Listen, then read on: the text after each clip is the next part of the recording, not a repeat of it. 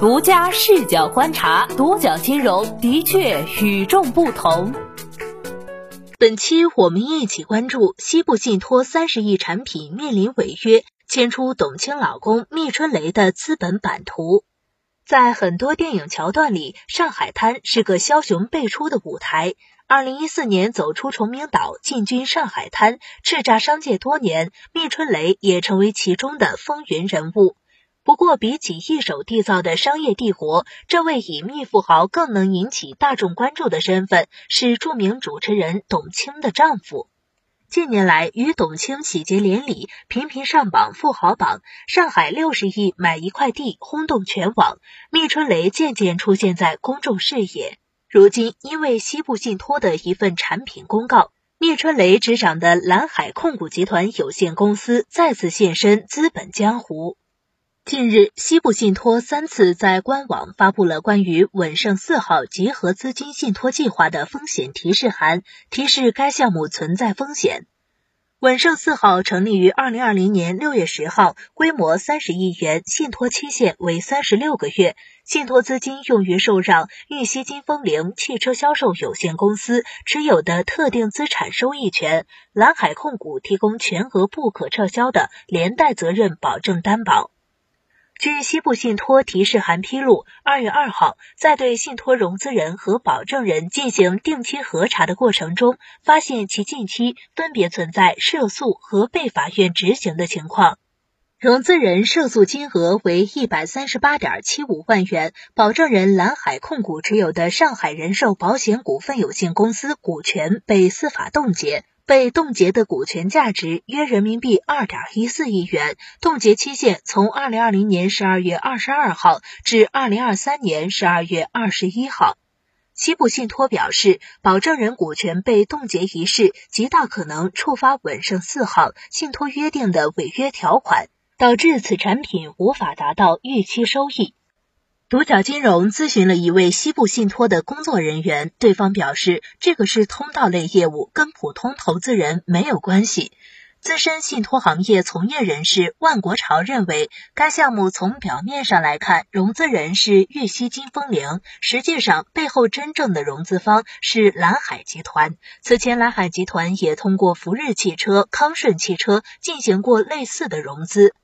独角金融发现，玉溪金风铃与蓝海控股有些微妙的关联。其全资持股的二级子公司南通润东英菲尼迪汽车销售服务公司，有一位名为曹阳的高管，同为上海蓝海投资有限公司持股公司的高管。密春雷还曾通过旗下蓝海系公司介入到润东汽车的资本运作当中。二零一九年四月，润东汽车发布公告，将公司旗下四家附属子公司全部打包甩卖给了昆明燕恒汽车销售公司，出售价格约为人民币三十四亿元，还包含五十六家四 S 店。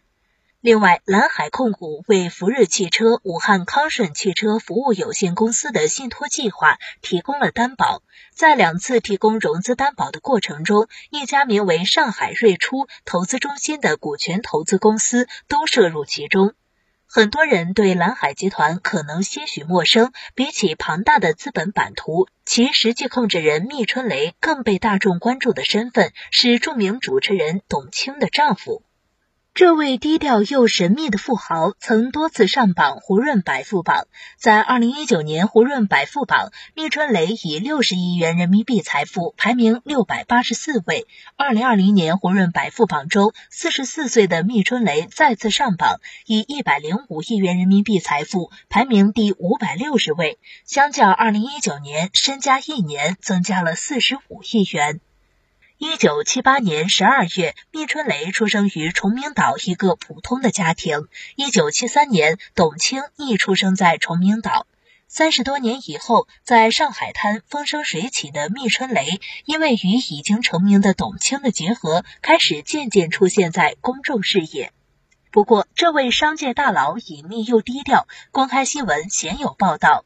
公开资料显示，一九九七年，密春雷从上海同济大学土木建筑专业毕业，毕业后去长江商学院工商管理专业继续深造。不过，据中国经营报报道，也有当地人称密春雷并没有上大学，很早就开始做生意。最初是在崇明公安局交通队跑运输，后来和前妻金晶白手起家做起工程，涉足建筑交通领域。期间曾先后注册过上海崇明公路物资有限公司、上海崇明公路建设有限公司。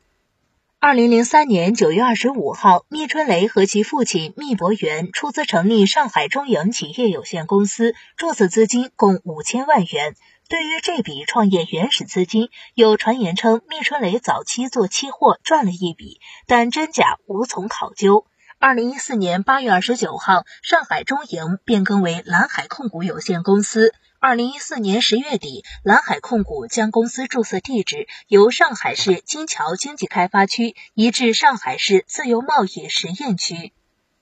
独角金融不完全统计，二零零四年至今，蓝海控股一共经历七次增资，公司注册资本由最初的五千万元增加到六十五亿元，仅二零一六年就进行了三次增资，且金额较大。道德经里有句话：“天下难事必作于易，天下大事必作于细。”走出家乡后，密春雷在上海滩大施拳脚，转而开始在资本市场长袖善舞，对外投资三十余家公司，包括保险、地产、银行、建设、医疗、汽车、煤矿等各类资产，探索多个领域，逐步构建起庞大的商业帝国。二零一五年，保险行业进入快速发展期。这一年，上海人寿诞生了，注册资本二十亿元，是上海自贸区内首家大型法人金融机构。密春雷瞄准机会，同年也参与设立了上海人寿。蓝海控股持股百分之二十，为上海人寿单一最大股东。密春雷为该公司的法人及董事长，而蓝海控股的关联公司和翠实业、杨宁实业持股均为百分之十三点七五。因两家关联公司在二零一六年的增资申请中隐瞒与蓝海控股的关联交易，以及超比例持股、提供虚假材料，二零一八年四月，上海人寿被银保监会要求清退违规股权，后经股权转让，蓝海控股持股比例由百分之二十提升至百分之三十二点八。随后，除了上述提到的汽车保险领域，密春雷还涉足银行、地产等高端行业与领域。二零一六年十二月，绿地控股公告称，将所持上海农村商业银行的百分之四股权转让给蓝海控股，股权转让款为十八点九亿元。二零一八年四月，蓝海控股认购曲靖市商业银行股份有限公司四点九二亿股股份，占股百分之十九点五，与云南省水务产业投资有限公司并列第一大股东。二零二零年四月，聂春雷高调了一次，花六十亿元买下上海市静安区南京西路地块，成为当时上海土地总价第二高的成交地块。除此外，密春雷还拿下一家名为蓝海医疗的 A 股上市公司，布局医疗领域。蓝海医疗前身为航运企业中海海盛，密春雷入局后才逐渐转型为医疗企业。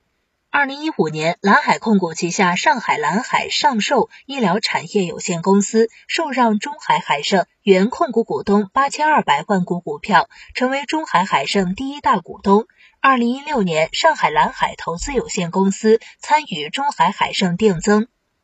上述操作，密春雷累计投资了约三十亿元，拿下中海海盛百分之四十二点八二的股权，成为实控人。执掌中海海盛之后，密春雷逐步清空公司原有的航运资产，转型医疗服务行业。但密春雷接手后，这家公司的转型并不顺利。二零一六年和二零一七年连续亏损后，自二零一八年五月三号起被实施退市风险警示。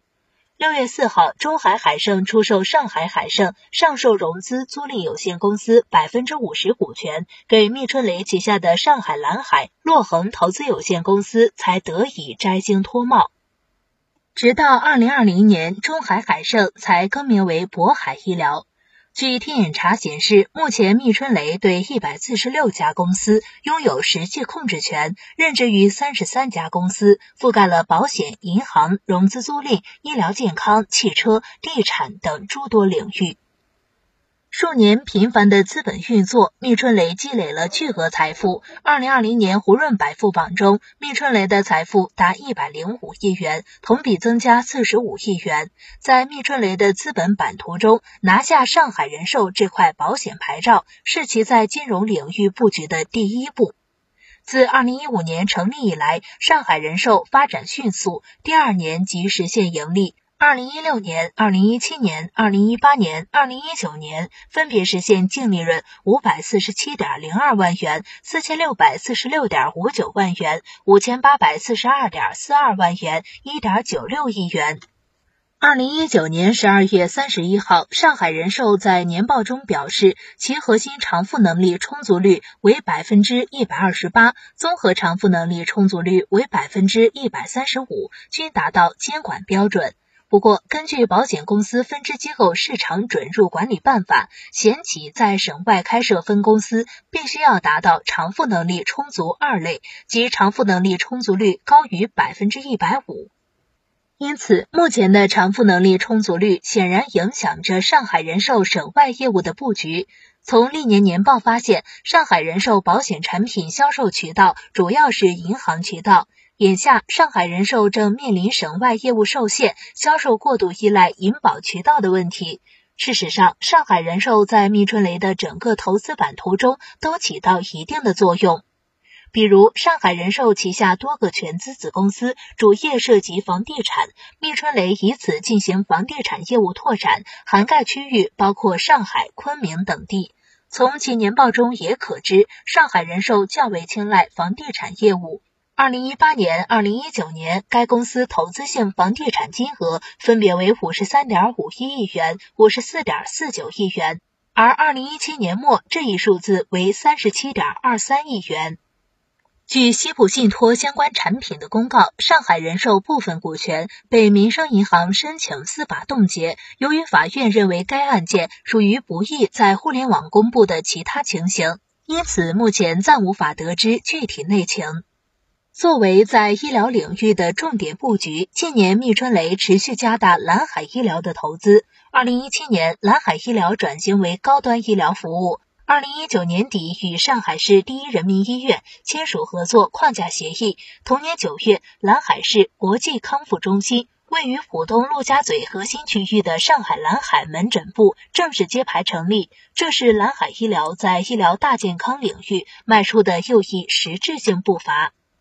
然而，蓝海医疗的盈利状况不尽如人意。东方财富 Trace 金融终端数据显示，二零一七年至二零一九年，蓝海医疗的净利润分别为负六点九三亿元、一点一四亿元和负一点七五亿元，营收分别为四千四百一十一万元、五千三百零五万元和三千一百一十二万元。二零二零年，蓝海医疗的亏损仍在继续。据其最新业绩预告，扣除非经常性损益事项后，预计二零二零年年度业绩亏损一点五七亿元至一点二七亿元。由此，蓝海医疗未来被 ST 的风险不小。聂春雷背后的蓝海系故事持续在资本江湖上演，这位上海滩大佬还会引起哪些风云变幻？您看好蓝海控股的发展吗？留言里见。好的，以上就是本期的全部内容，谢谢收听，咱们下期再见。